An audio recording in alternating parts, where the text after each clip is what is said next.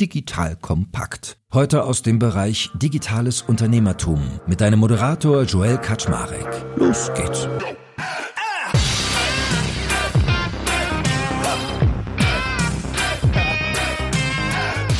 Hallo Leute, mein Name ist Jörg Kaczmarek. Ich bin der Geschäftsführer von Digital Compact und heute mal ein ganz spannendes Startup, was eigentlich gar kein Startup mehr ist, sondern schon ein Scale-Up, man könnte auch fast sagen ein Mittelständler und zwar so der Star schlechthin, wenn es um das Thema Kinderfahrräder geht. Vielleicht auch, wenn ihr irgendwie noch keine Kinder habt, habt ihr mal auf den Straßen diese schönen Fahrräder gesehen mit dem Namen Woom. Das ist ja wirklich einer der Stars, wie gesagt, geworden, was das Thema Kinderfahrräder angeht und ich habe heute den lieben Markus Ihlenfeld zu Gast. Der ist Gründer von Woom und mittlerweile auch im Advisory Board. Wir werden mal darüber reden, hey, sag mal, wie ist das eigentlich entstanden, weil es sind ziemlich coole Geschichte. Was macht ihr da eigentlich? Was ist das für ein Produkt? Und das übliche Kladderadatsch, also ein bisschen Wettbewerb, bisschen Marketing, bisschen Finanzierung, Investoren. Also ich glaube, heute wird es nicht langweilig. Also in diesem Sinne, lieber Markus, moin moin. Moin moin, danke für die Einladung. Ja, ist eine lange Geschichte, du musst mich einbremsen, weil ich kann natürlich zehn Stunden reden, was wir die letzten zehn Jahre oder zwölf gemacht haben. Aber im Endeffekt kann man sagen, habe ich den Christian Betzdecker getroffen, der die Idee eigentlich schon im Computer hatte. Der hatte schon das WOM-Logo und hatte, hatte eigentlich die Idee, bessere Kinderräder zu machen. Und er ist Industriedesigner und weiß, wie man Kinderräder machen muss, dass sie gut sind. Wir haben uns zufällig getroffen vor zwölf Jahren, das war so 2011. Und er hat mir davon erzählt, dass er das gerne machen möchte. Und dann haben wir uns zwei, dreimal getroffen auf dem Kaffee und ich habe gesagt, ja, super Idee. Ich kaufe dir zwei Räder für meine Kinder ab. Und dann beim nächsten Mal habe ich gesagt, ja, wo sind denn die Räder? Sagt er, naja, ist nicht so einfach. Das muss alles aus dem Computer noch raus und brauchen noch Geld und Marketing und eine Webseite und, und so weiter. Und so beim dritten Kaffee dann hat er dann gesagt, hey, wollen wir das nicht zusammen machen? Weil ich ziemlich motiviert war, weil ich auch Kinder im gleichen Alter hatte. Die waren damals zwei und vier. Und dann haben wir gesagt, ja, machen wir das doch. Ja, das war ein bisschen naiv, weil wir hatten ja beide noch Jobs. Also ich war damals Marketingleiter oder Direktor für Opel in Österreich, hatte 50 Stunden Jobs, großes Team in Anführungszeichen, viel Verantwortung. Er hatte seinen Job als Designer und als Industriedesigner mit seinen Aufträgen und mit seinen ganzen Projekten, die er da hatte. Wir hatten beide Kinder und wir hatten beide gute Beziehungen. Also die haben wir immer noch zu unseren Frauen. Und so hat der Tag zwar 24 Stunden, du hast zwar noch die Nacht und die haben wir dann eigentlich genutzt, haben uns jeden Abend zwei Jahre lang so um acht oder um neun Uhr, nachdem die Kinder im Bett waren, getroffen. Dann haben wir überlegt, welche Farben, welche Vertriebswege, wo sourcen wir das Ganze. Und haben dann aber auch bald festgestellt, dass wir das sehr naiv angegangen sind, weil das dann am Ende dann doch komplizierter ist, als man denkt. Nee, ich staune auch total, weil äh, Fahrräder sind ja wirklich ziemlich komplex. Also die, die Rahmen herstellen dann irgendwie die Räder, Gangschaltung und, und, und, und, und. Also sowas kann man doch eigentlich total schwer in der eigenen Garage bauen, hätte ich gedacht, oder? Also wie habt ihr das denn hingekriegt, da zu einem fertigen Produkt zu kommen? Naja, das war am Anfang das Schwierigste. Also die Komponenten konntest du kaufen, das war weniger das Problem. Die musstest du aber spezifizieren und dann hatten wir am Anfang sehr geringe Stückzahlen. Im ersten Jahr haben wir 500 Räder bestellt in fünf verschiedenen Größen. Das heißt also 100 Räder pro Größe und das ist eigentlich eine Order, die platziert der, der kleine Schrauber in der Ecke platziert so eine Order und die haben wir halt im Werk bestellt oder in verschiedenen Werken bestellt in Asien und der Rahmen war auf uns zugeschnitten. Also der Rahmen war individuelle Produktion für uns. Das war eigentlich die größte Herausforderung, den irgendwo produziert zu bekommen, ja, in den Stückzahlen. Und ja, und dann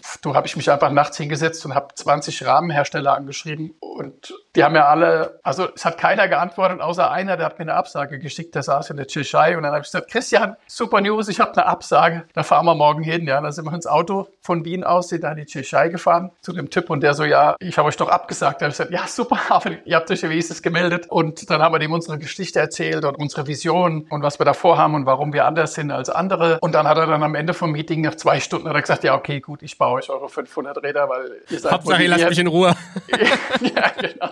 Ja, das war echt gut. Und dann hat er uns die 500 Räder gebaut oder die 500 Rahmen gebaut und die haben wir dann zu mir in die Garage schicken lassen und haben die Komponenten überall herbekommen. Die Reifen von Schwalbe, die Komponenten aus Asien und haben das bei mir dann in der Garage eigentlich so Stück für Stück angefangen zusammenzubauen. Das ganze Zeugs, weil so ein Rad ist ja dann, sieht erstmal einfach aus, aber wenn du nur mal schon mal so ein Bremsseil, also schon nur eine Bremse zu installieren mit den zehn Einzelteilen, das ist halt alles sehr mühsam und so alles nachts oder nach der Arbeit draußen dunkel und kalt und war eine heftige Zeit. Zeit, ja. ja ich kann es echt nachvollziehen. Es war eine geile Zeit, weil du hattest zwar so viel zu tun, aber du konntest das alles noch selbst kontrollieren, ja. Du hattest den Kundenkontakt direkt, die Leute sind vor die Garage gekommen und wollten ein Rad, Fahrrad abholen oder kaufen und probieren. Und, und wir hatten super engen Kundenkontakt am Anfang bei den ersten 500, weil wir die Leute alle persönlich gekannt haben. Heute treffe ich noch Leute, die sagen, ich war bei dir in der Garage und du hast meinem Kind Fahrradfahren beigebracht. Du hast dann da mit deinen Handschuhen gestanden und deinem Blaumann und hast dann dem Kind auf der Straße Fahrradfahren beigebracht mit dem Rad und da hast du sehr viele Insights Insights bekommen, wie die Kunden denken und was sie für Ansprüche haben. Und es hat eine sehr starke Bindung auch mit den ersten Kunden gebracht und es war sehr hilfreich, seine Kunden gut zu kennen, zu wissen, auf was sie abfahren. Und sag mal, wo kam der Name her? Also was hat der zu bedeuten? Der Name ist WOM, Zoom, also es ist ein, ein Soundname von einem vorbeifahrenden, also so von so einem Matchbox-Auto oder sowas ist das ja. Die zwei O's könnten Fahrräder sein und, und das ist ein Name mit vier Buchstaben, das ist auch gut, das ist äh, symmetrisch und vor allen Dingen der Name Woom ist ich, ich kenne jetzt den Begriff nicht, da gibt es einen lateinischen Begriff, aber das Logo kannst du immer umdrehen, so wie du willst, und hast immer das gleiche. Ja, das habe ich auch gedacht, wenn man es auf den Kopf dreht, stimmt. Das hat Christian entwickelt und funktioniert gut. Ja, ist vor allem auch internationalisierbar, wenn ich drüber nachdenke. Also klingt jetzt auch nicht irgendwie so deutsch oder spezifisch und so. Ja, crazy. Du klingst aber übrigens doch so hochdeutsch. Ihr kommt doch alle beide aus Österreich, oder? Christian ist Wiener. Jetzt kommt ein kleiner Werbespot. Aufgepasst. Du kennst es doch sicherlich auch. Der Frühling ist im vollen Gange, es müsste mal wieder geputzt werden oder auch ausgemistet. Also wir haben das Thema auf jeden Fall gerade, denn nach unserem großen Live-Treffen von unserem Business Club Makers and Shakers missten wir gerade unseren ganzen Keller aus und dabei gibt es auch Dinge, da habe ich gar keine Lust, die aufwendig ins Internet zu stellen, sondern suche Hilfe. Und zwar haben wir da einen spannenden Partner, den kennst du bestimmt auch schon, denn mit Rebuy kannst du deine gebrauchten Artikel, wie zum Beispiel Bücher, Musik, Filme oder Technik wie Smartphones, HiFi und vieles mehr verkaufen. Komplett stressfrei, ohne lästige sonstiges Erstellen von Anzeigen und vor allem ohne stressige Kommunikation mit KäuferInnen. In nur 30 Sekunden findest du heraus, wie viel Geld du für deine Artikel bekommst und wenn dein Artikel im Lager von Rebuy angekommen ist, bekommst du das Geld ganz automatisch schon sechs Tage später ausgezahlt. Also, mach's wie wir, spar dir doch einfach das Text- und Abfotografieren deiner Schätze und besuche direkt Rebuy. Unter digitalkompakt.de slash Rebuy habe ich dir eine Weiterleitung eingerichtet und alle Infos findest du wie immer auch auf unserer Sponsorenseite unter digitalkompakt.de slash Sponsoren. Werbung Ende.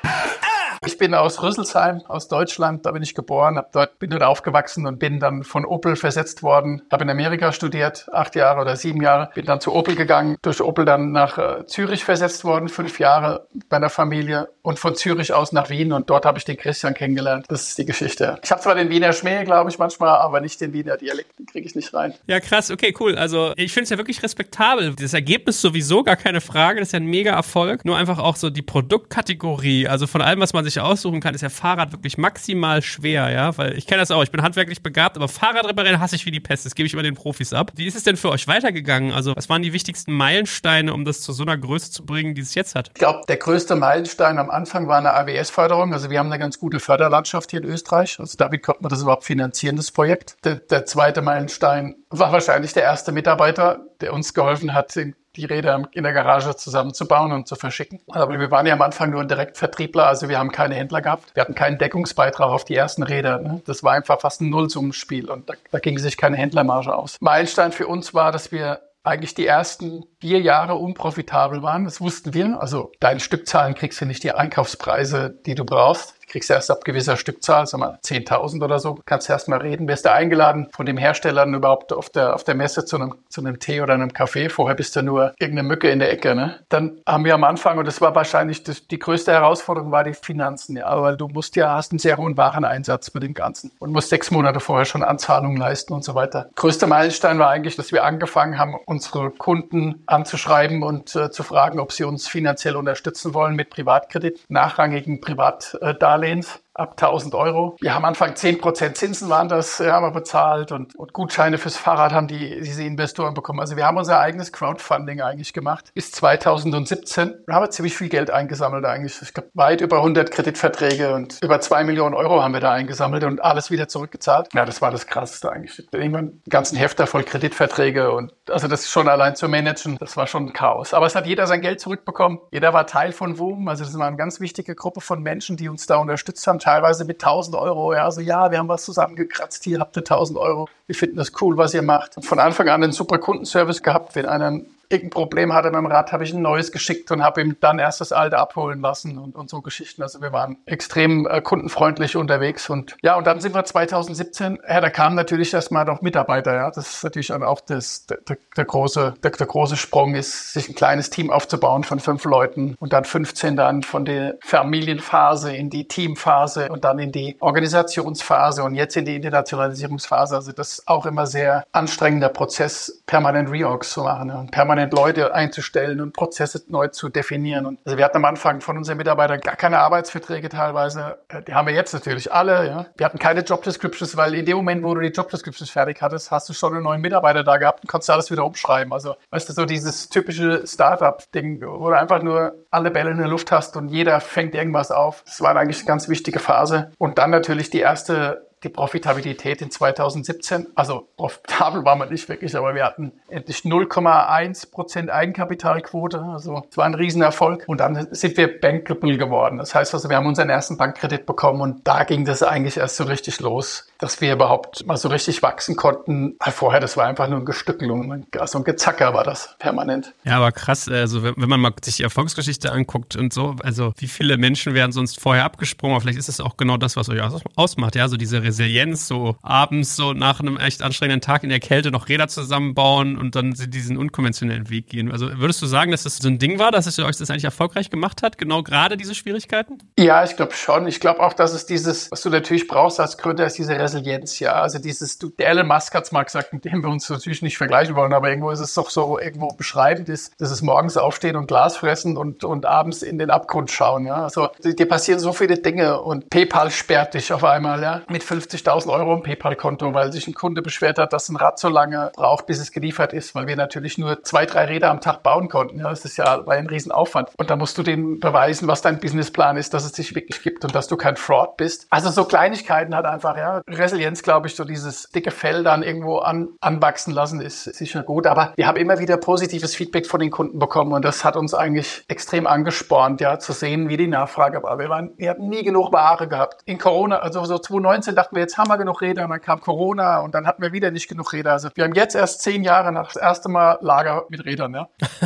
und naja, die Kunden waren halt happy, strahlende Kinder und es hat auch nochmal ist ein Unterschied jetzt. Die Branche ist eine positive Branche, es macht Spaß. Du siehst das Resultat, du siehst Kinder da am Park fahren, die strahlen und ihre Freude haben und, und das ist ein Treiber. Guter Zeitpunkt auch immer mal über das Produkt zu reden. Also wir haben jetzt uns hier so romantiziös chronologisch durchgearbeitet. Wie erklärst du denn eigentlich mal so euer Produkt? Weil es ja okay, Plain Vanilla, ihr macht Kinderfahrräder, okay. Aber ich finde, wenn man dann auf eure Seite geht, merkt man schon, es gibt so Abstufungen, es gibt Klassen und das ist ja so ein, da steckt ja ganz viel Intelligenz, finde ich, drin. Also welche Reihen bildest du an, welche Märkte gehst du? Also da kann man sich auch total verzetteln. Vielleicht kannst du ja mal beschreiben, wie ihr das aufgebaut habt. Total. Und da setzen wir so viel Energie rein ins Produktportfolio, in die Model-Updates, die kommen. Das kann sich kein Mensch vorstellen, wie viele tausende Stunden wir schon mit verbracht haben, wie das Portfolio aussieht, wie die sich differenzieren, wie die User sich differenzieren. Also das ist nicht so mal schnell am Flipchart, ja, da machen wir jetzt die Räder, die Farben und so weiter. Das ist bei uns seit Anfang an, ich glaube auch unsere Kernkompetenz, weil unsere Kernkompetenz ist Keep it simple. Ja? Das heißt, wir haben sechs Fahrräder, die haben wir am Anfang auch gehabt. Und wir decken damit alles Mögliche ab, was du brauchst für dein Kind. Und wir haben nicht jetzt 100 verschiedene Bauvarianten, sondern wie, stell dir vor, du konfigurierst dir ein Audi A4 oder du hast schon mal einen Tesla konfiguriert. Den Tesla hast du in drei Minuten fertig. Da sagst du, okay, ja, ich nehme doch einen weißen, die Sitzbezüge schwarz, die Felgen Long Range und fertig. Oder ein Audi A4 oder irgendwas anderes Standardmäßiges, ja, da, da kannst du fünf Stunden konfigurieren und dann weißt du am Ende, ah, das weiße Interior kann ich nicht nehmen, weil meine Klimaanlage automatisch sein muss. Also das war uns halt wichtig, ein ganz einfaches, simples Product Offer zu geben und auch ein Model Range von 1 bis 6 so seamless zu machen wie möglich. Das heißt, dass du weißt, ab dem, dem Alter und der Größe kann ich aufs nächste Rad gehen und nimmst damit die Komplexität und die Bias Remorse eliminierst du damit. Du sagst, wir halten das ganz einfach, ja. Aber was macht die Rede eigentlich aus? Ich glaube, die, die Frage ich noch mal beantworten. Es ist zum ersten Mal, das ist das, was die meisten Leute sehen, die sagen, ah, die sind leicht, ja, okay, wir haben die leichtesten Räder. Das ist schon wichtig. Da waren wir, glaube ich, revolutionär und das war wahrscheinlich das wichtigste Argument für die Kunden am Anfang, die Räder zu kaufen, weil Kinderräder damals 210, ich weiß, es noch nicht so lange her, aber die haben alle mindestens 10 Kilo gewogen. Ja. Und es kamen sogar Leute, die gesagt haben, oh, die Kinderräder müssen schwer sein, dass sie eine bessere Laufleistung, dass sie besser rollen, dass die Kinder sicherer fahren. Das ist halt voller Schwachsinn gewesen. Dagegen haben wir noch gekämpft. Wir haben auch gekämpft gegen Stützräder, weil die Leute sagen, die Kinder müssen Stützräder haben und was auch totaler Schwachsinn ist, die kommen vom Laufrad aufs Fahrrad und die können Fahrrad fahren, ja, innerhalb von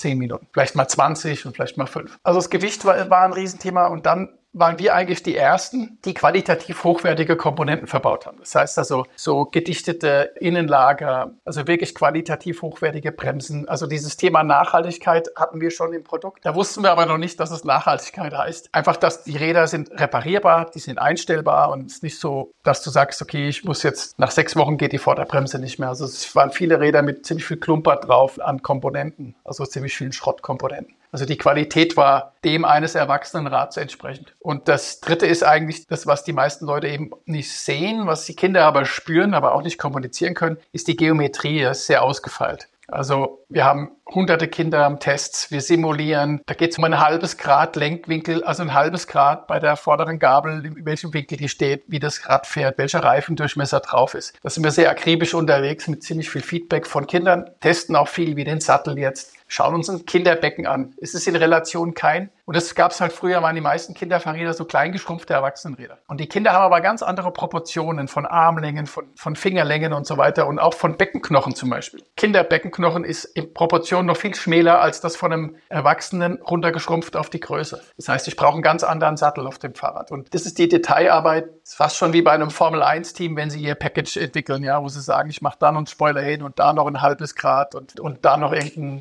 Windtunneltest.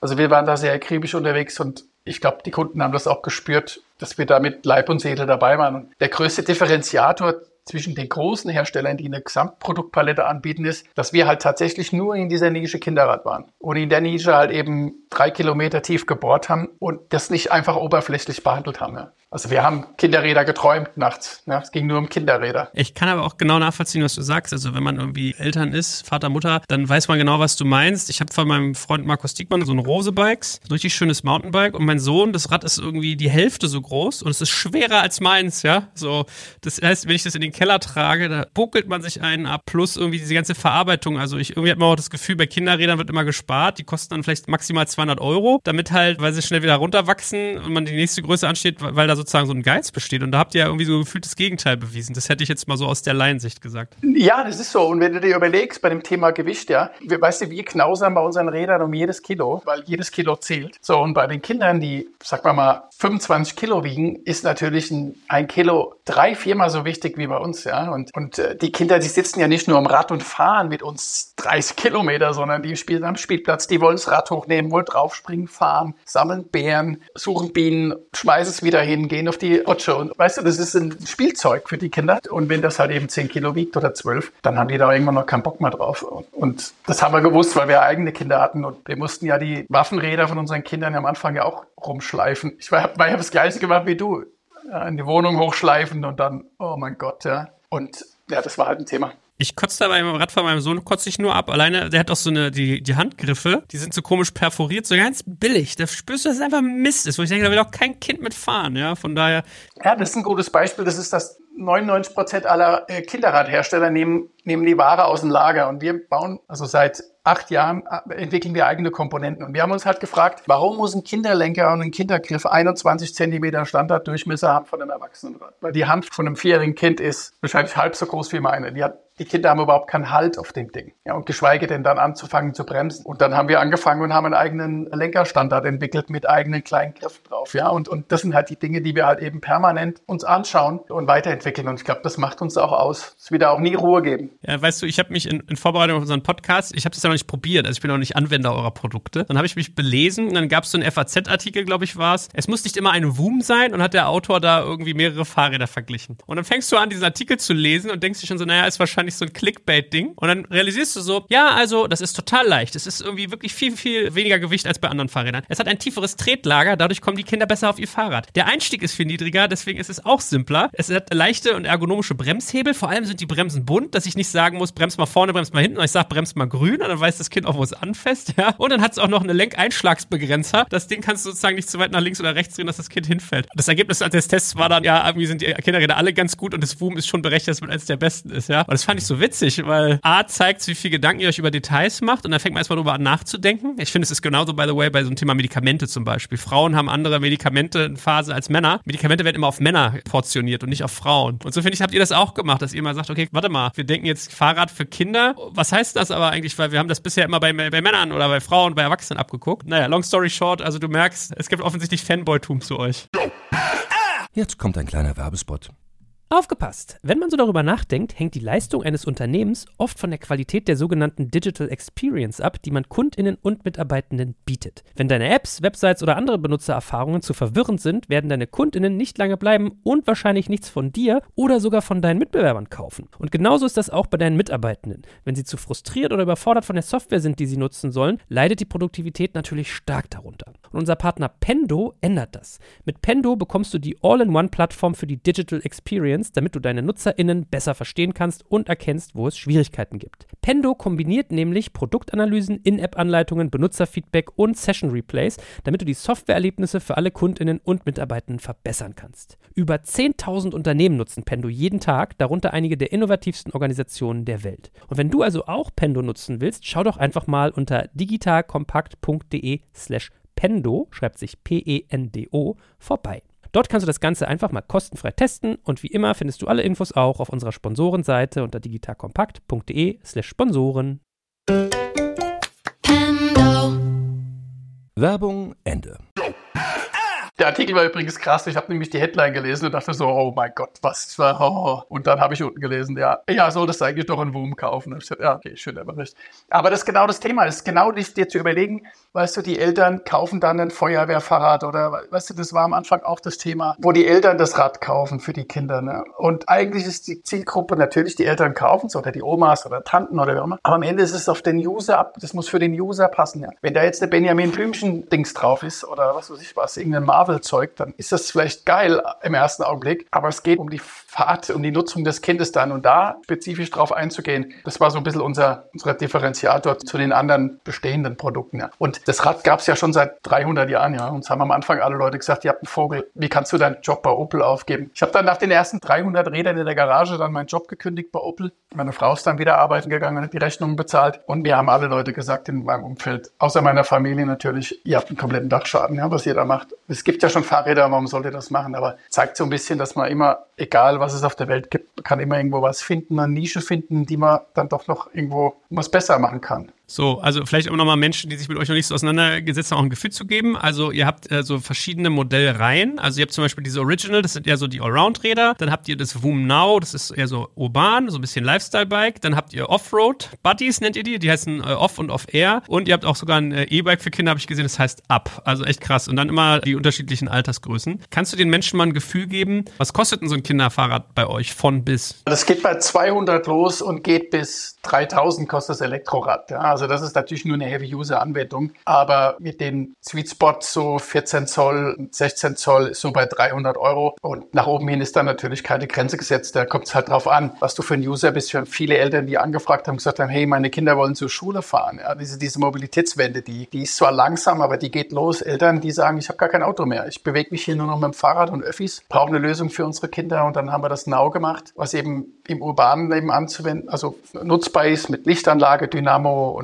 genug Gepäckträger drauf, ausgewogenen Geometrie. Dann hast du Eltern, die wollen mit den Kindern Mountainbiken gehen, haben wir das ab, das off ähm, entwickelt. Und dann kam die Frage auch nach Elektrorädern auf. Und dann haben wir eigentlich ein, war eigentlich ein Testballon damals, den wir gestartet haben. Das ist ein teures Fahrrad, das ist ganz klar. Aber du, wenn du am Wochenende mit deinem Kind, mit deinem achtjährigen Kind eine 80 Kilometer Mountainbike-Tour machst und du fährst mit einem Rad ohne Elektromotor, aber 60 oder 30, ja, und das Kind hat Spaß und du hast Family Time und dann relativiert sich das dann auch wieder. Was ein, ein Riesenpunkt bei uns ist, ist eigentlich, was ein Riesenverkaufsargument für unsere Räder ist, dass die qualitativ so hochwertig sind, dass du einen sehr hohen Wiederverkaufspreis hast. Also wenn du mal auf eBay Kleinanzeigen oder hier in Österreich auf Willhaben schaust, da verkaufen die sich nach vier, fünf Jahren immer noch für 80 Prozent vom Kaufpreis. Also das heißt, du verlierst 60, 70 Euro nach drei, vier Jahren an, an dem Rad und es ist eigentlich nur eine, es ist eigentlich eine Investitionsgeschichte. Es gibt eigentlich nur eine Sache, die erinnert mich ehrlich gesagt an den Kinderwagenkauf. Wenn man sich so einen teuren Kinderwagen heutzutage kauft, dann hat man auch gerne mal, dass so bestimmte Artikel, die du dir dann automatisch irgendwann wünschst, immer so Zubehörfaktor sind. Also einen Schirm, eine Regenabdeckung, einen Kaffeebecherhalter. Und es scheint bei Kinderfahrrädern insgesamt, also nicht nur bei euch auch so zu sein, dass sowas wie ein Fahrradständer, eine Klingel, die Schutzbleche, dass man das mittlerweile irgendwie alles immer on top berechnet. Also ich persönlich finde das ja ehrlich gesagt nervig. Ich bin mir aber sicher, aus unternehmerischer Sicht gibt es da einen guten Grund für.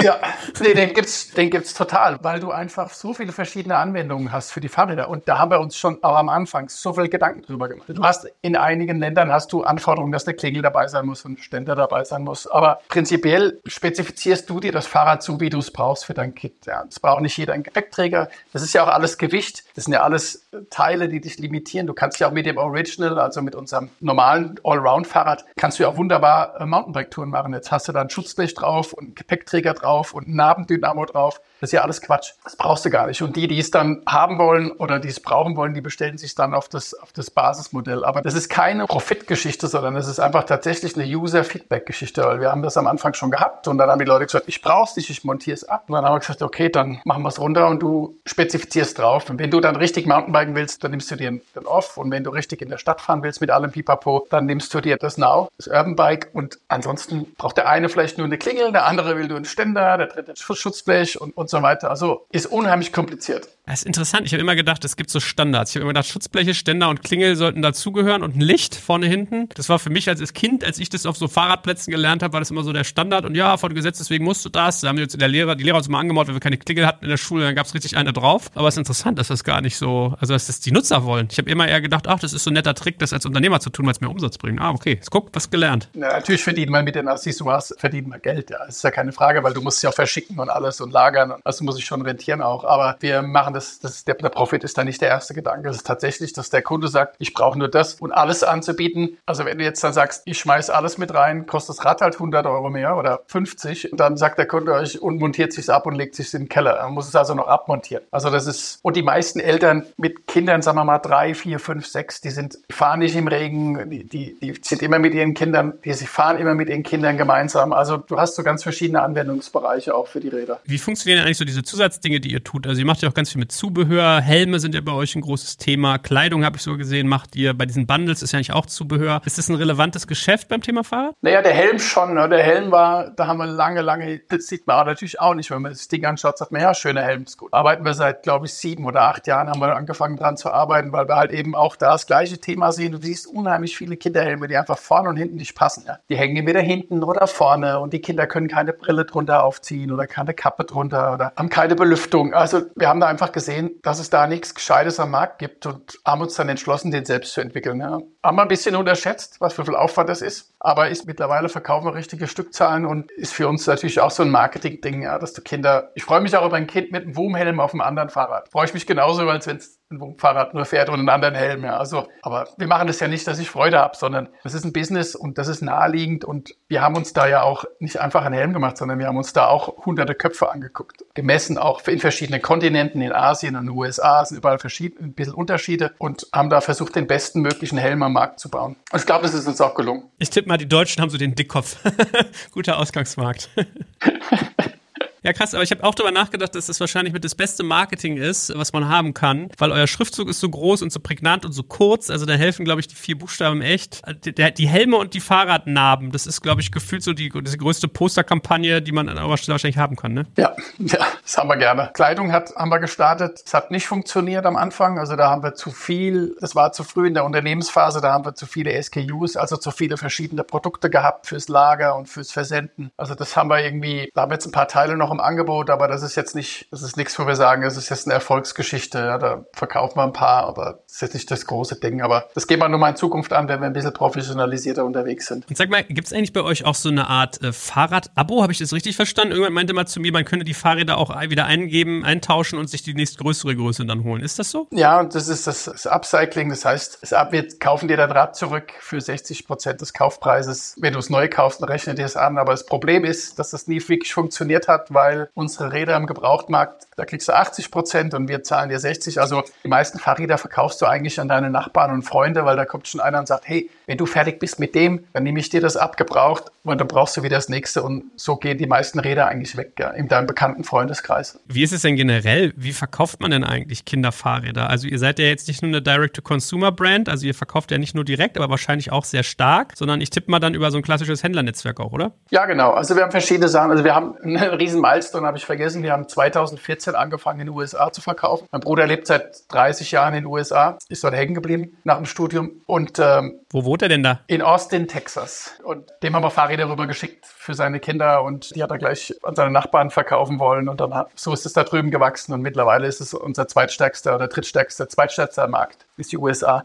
Und dort machen wir nur Direktvertrieb. Wir machen viel Direktvertrieb in Europa, haben aber dann angefangen, als wir Margen, Margen darstellen konnten, haben wir angefangen, uns Händler zu suchen. Wir haben 500 Händler. Wir haben in einigen Ländern, wo wir die Sprache nicht beherrschen, so Polen, Norwegen, Finnland und so weiter, haben wir uns Distributoren gesucht, die auch Direktvertrieb machen und auch Händler haben. Also wir sind so Omnichannel, wie man heute modernerweise sagt, sind wir unterwegs. Weil so ein Kinderrad willst du manchmal schon auch anfassen und sehen, wenn du es nicht bei den Nachbarn irgendwo siehst. Willst dein Kind mal draufsetzen. Viele machen eine Zeremonie draus, kommt die Oma und der Opa und kaufen dem Bulli sein erstes Fahrrad, wollen es testen und wollen sicherstellen, dass alles passt. Und dann brauchst du schon auch den, die, die Händler in dem, in, im Spiel. Ja. Hast du mal ein Gefühl für mich, wie viel Marge ist eigentlich auf Fahrrädern? Ich habe da immer kein Gefühl für. Es klingt aber immer so, als wenn es gar nicht so viel ist, dafür, dass es ein sehr hochpreisiges Produkt eigentlich ist. Es ist nie viel gewesen und wurde jetzt auch in Corona durch die Supply Chain und die Inflation und die ganzen Kosten, das war natürlich ein Riesenproblem für die ganze Branche. Ja. Die ganze Kostenexplosion ist sie natürlich noch geringer geworden. Also wir schaffen schon eine, eine gute Händlermarge darzustellen, aber im Endeffekt ist es ein Stückzahlspiel. Also jetzt mit den Preisen anfängst, sag mal, 1000 Räder verkaufen zu wollen, dann tust du dir tatsächlich schwer. Also es ist ein Massenmarktthema, also es ist ein Stückzahlspiel. Wie viele Fahrräder verkauft ihr so pro Jahr? Wir haben dieses Jahr über 400.000 Räder. Das ist einfach so beeindruckend, wenn man mal so eure Zahlen liest. 2021 habt ihr so, glaube ich, Umsatz mal äh, kommuniziert, 86 Millionen. Wenn man sich das überlegt, 2013 und Folgejahre so 500 aus der Garage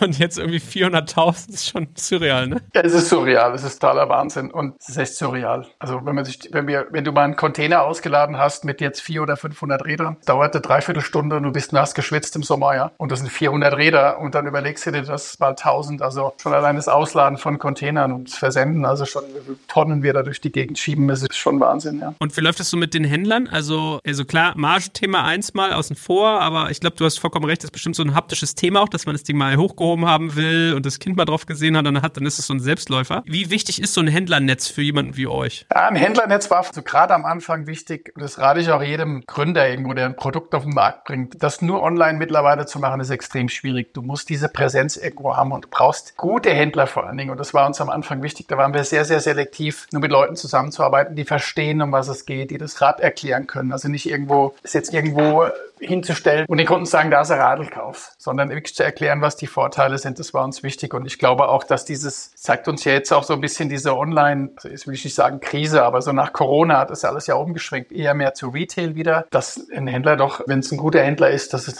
volle Relevanz im, in, deinem, in deinem Channel hat. Ja, und das muss einfach sein. Wo fertigt ihr denn eigentlich eure Fahrräder? Wir fertigen die in Bangladesch, Kambodscha, Vietnam und äh, seit zwei Jahren in Polen. Also wir haben jetzt dann versucht, wieder die Produktion eher, das heißt auch näher ein Nachhaltigkeitsthema, die Produktion dort zu haben, wo der Markt ist, ja, und, und arbeiten jetzt an der USA-Produktion oder eine Nordamerika-Produktion, um äh, tatsächlich dort zu sein. Ne? Das Zeugs um die Welt zu schippern, ist ja, ist ja ist Quatsch eigentlich. Ne? Und da arbeiten wir dran, aber das ist trotzdem nicht so einfach, weil die, die europäische Radindustrie ist vor 30, 40 Jahren komplett abgezogen nach Asien, nach Taiwan. Und das jetzt wieder aufzubauen und dort Partner zu finden, die auch die Qualität liefern, ist, ist extrem schwierig. Ja. Es ist nicht einfach so in einem Jahr zu machen. Aber schon unsere Vision, da wieder zurückzukommen.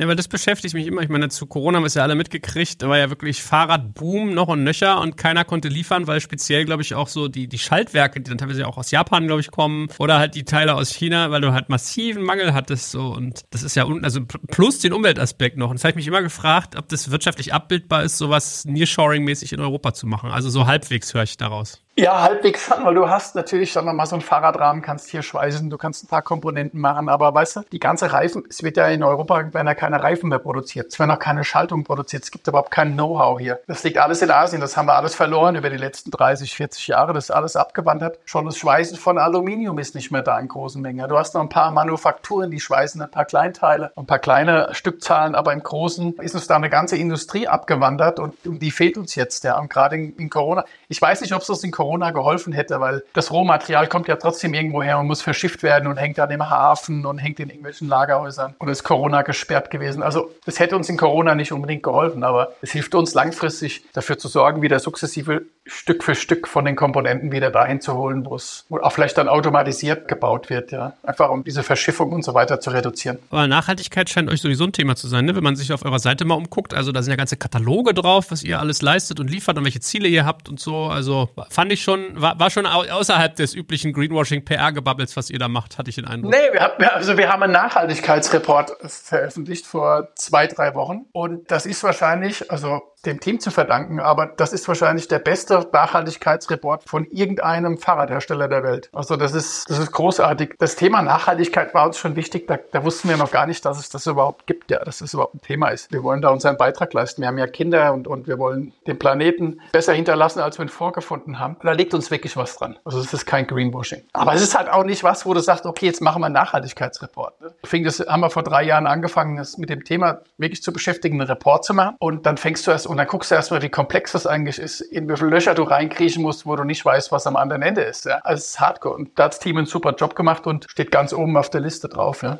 Ja, muss ja riesig sein. Also, was du da für Komponenten an so einem Fahrrad hast, vom Reifen über die Schläuche, über die Aluminiumteile, Sattellenker, also ich kann, kann mir lebhaft vorstellen, der Kaninchenbau. Was mich ja noch so beschäftigt ist, ich weiß, als ich mit meinem Freund Markus Diekmann über Rosebikes mal geredet habe, so im Interview mal eine der ersten Sachen, die er meinte, ich bin zu Rosebikes gekommen, habe als erstes mal so und so viele Märkte gestrichen und so und so viele Modelle. Ihr seid in 30 Märkten aktiv, habt jetzt diese vier Sparten und dabei teilweise bis zu sechs Modelle. Also schon auch gar nicht so eine geringe Komplexität. Merkt ihr, dass das manchmal zu viel ist oder gerade das genau Richtige?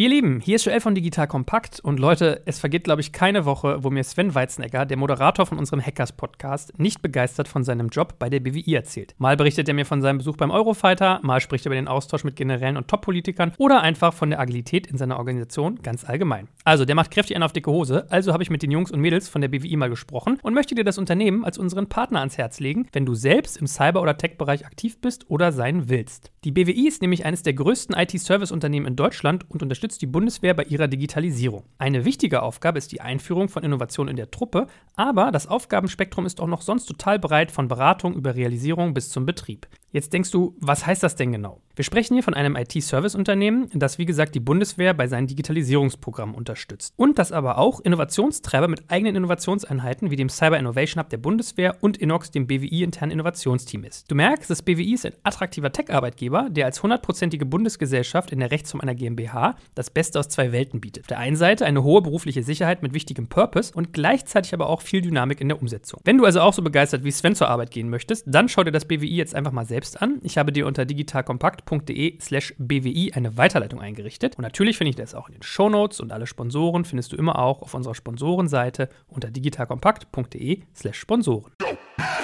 Das Rose Beispiel ist ein gutes, weil die haben ein extrem, also geile Räder. Sagen wir mal, fangen wir vorne an, ja. Super Marke. Bin totaler Rose-Fan. Aber du merkst halt, dass dann, wenn du ein Komplettanbieter bist, dann kannst du dich ganz schnell verzetteln. Du hast 150 verschiedene Bauvarianten und dann musst du Lagerhaltung haben, du musst Kundenservice haben, du musst Ersatzteile haben und dann explodiert dir irgendwann dein Kopf, ja. Und wir haben es halt sehr einfach. Wir haben diese sechs Basisräder, die machen 80 Prozent der Stückzahlen aus und da haben wir vier Farben und fertig, ja. Und, und so operieren wir und so sind wir auf der Produktseite sehr, sehr effizient. Haben sehr hohe Stückzahlen pro Modell. Also musst du dir vorstellen, wir haben wahrscheinlich 50.000 bis 70.000 Stückzahlen pro Modell. Und wenn du dir jetzt so ein Specialized oder Track oder Rose anschaust, hast du da noch drei Rahmengrößen, drei Farben und dann hast du teilweise Stückzahlen bei gewissen Modellen, die wahrscheinlich noch nicht mal 100 Stück erreichen. Und für die musst du dir auch Spare Parts zur Seite legen und musst sie managen und musst Inventories managen und dann, und das wird kompliziert. Also das ist einfach die internationale Expansion ist tatsächlich ein schwieriges, also es ist kein schwieriges Thema, aber man kann sich ganz schnell verzetteln, indem man zu viel in zu vielen Plätzen macht. Und wir haben halt eben durch unseren Online-Shop in Schweden Räder verkauft, was weiß ich, jetzt 1000 Stück nach Schweden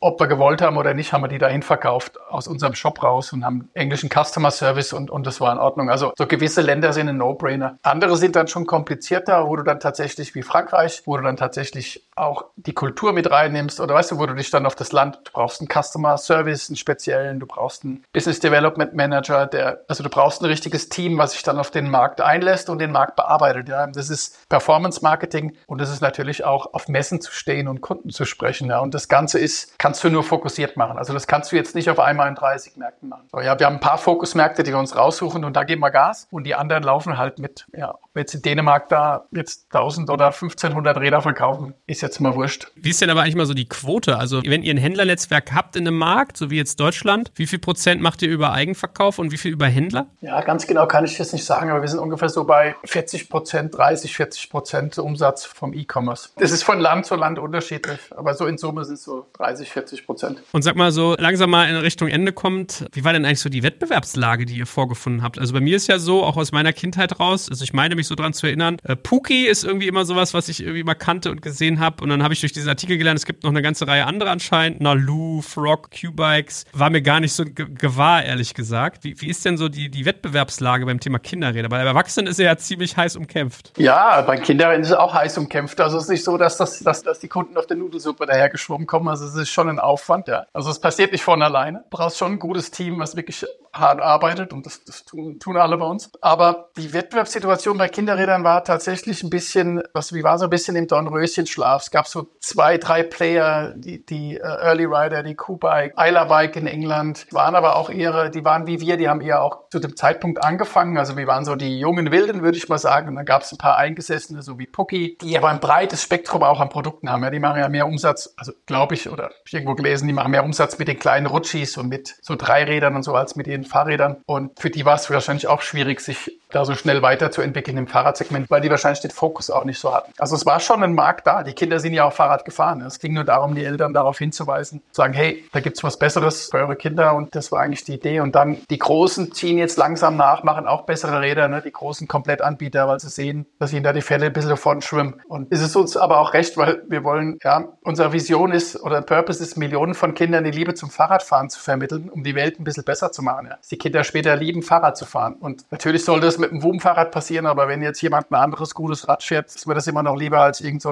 so ein Schrottrad zu fahren. Ne? Es gibt Eltern, die sagen, ich gebe maximal 100 Euro aus für ein Fahrrad. Dann sage ich, fair enough, ist okay, es passt, aber dann kriegst du halt, hast keine Freude, hast wenig Freude dran, sage ich mal. Da findet auch so ein bisschen in der Gesellschaft so ein Wechsel in den Einstellungen der Eltern statt. Ja, du siehst, du hast ja auch Kinder, du beschäftigst dich mit deinen Käufen vom Kinderwagen, von der Matratze, von dem Bett, von der Wickelauflage, von dem Kindersitz. Ja, die Eltern wollen Qualität, Nachhaltigkeit und weniger jetzt dieses, wir gehen ja von der Wegwerfgesellschaft weg und ich glaube, das hilft uns halt auch eben im Gesamtmarkt. Sag mal so, letzte Frage. Was würdest du denn eigentlich sagen, war so der Bekanntheitsweg, den ihr gegangen seid? Also welches Marketing hat euch geholfen? Wie habt ihr es geschafft, vom Garagenverkäufer zum 400.000 Räder im Jahr Unternehmen zu werden? Ja, ist eine gute Frage. Man ist mal ein super Team, was gutes Marketing macht, aber im Endeffekt ist es der Kunde, der das Fahrrad ist visible draußen am, am Spielplatz. Es ist das, was wir mit dem Kunden machen, weil wir haben nicht nur ein gutes Produkt, sondern auch einen super Service. Und das mit dem super Service war eigentlich ziemlich einfacher Differenziator zu vielen anderen Wettbewerbern, weil wir das, wir haben natürlich waren in den USA jetzt sehr erfolgreich und haben von dort sehr viele Impulse bekommen, wie dort Customer Service abläuft. Ja, und, und da kriegst du ein ganz anderes Benchmark. Und dann siehst du nicht deinen Wettbewerber als Benchmark, sondern sagst, hey, warum sollen wir das in Europa nicht genauso genauso machen, wie die es in den USA machen. Ja, und dann war das unser Benchmark. Also dann haben wir uns daran justiert und dann kriegst du halt Kunden, also Mundpropaganda ist, denke ich, das größte Marketing-Tool, was wir haben. Ist, dass am Elternabend danach beim Bier oder beim Wein oder, was, oder beim Tee, dass dann da auch drüber gesprochen wird, was fährt dein Kind für ein Fahrrad oder was hat dein Kind für einen Schreibtisch oder für ein was hast du für eine Wickelauflage? Weißt du, du fragst ja erstmal in deinem Umfeld. Und das kommen wir, glaube ich, ganz gut weg. Und die fahren eine Laufbande mit äh, Helm und Narbe.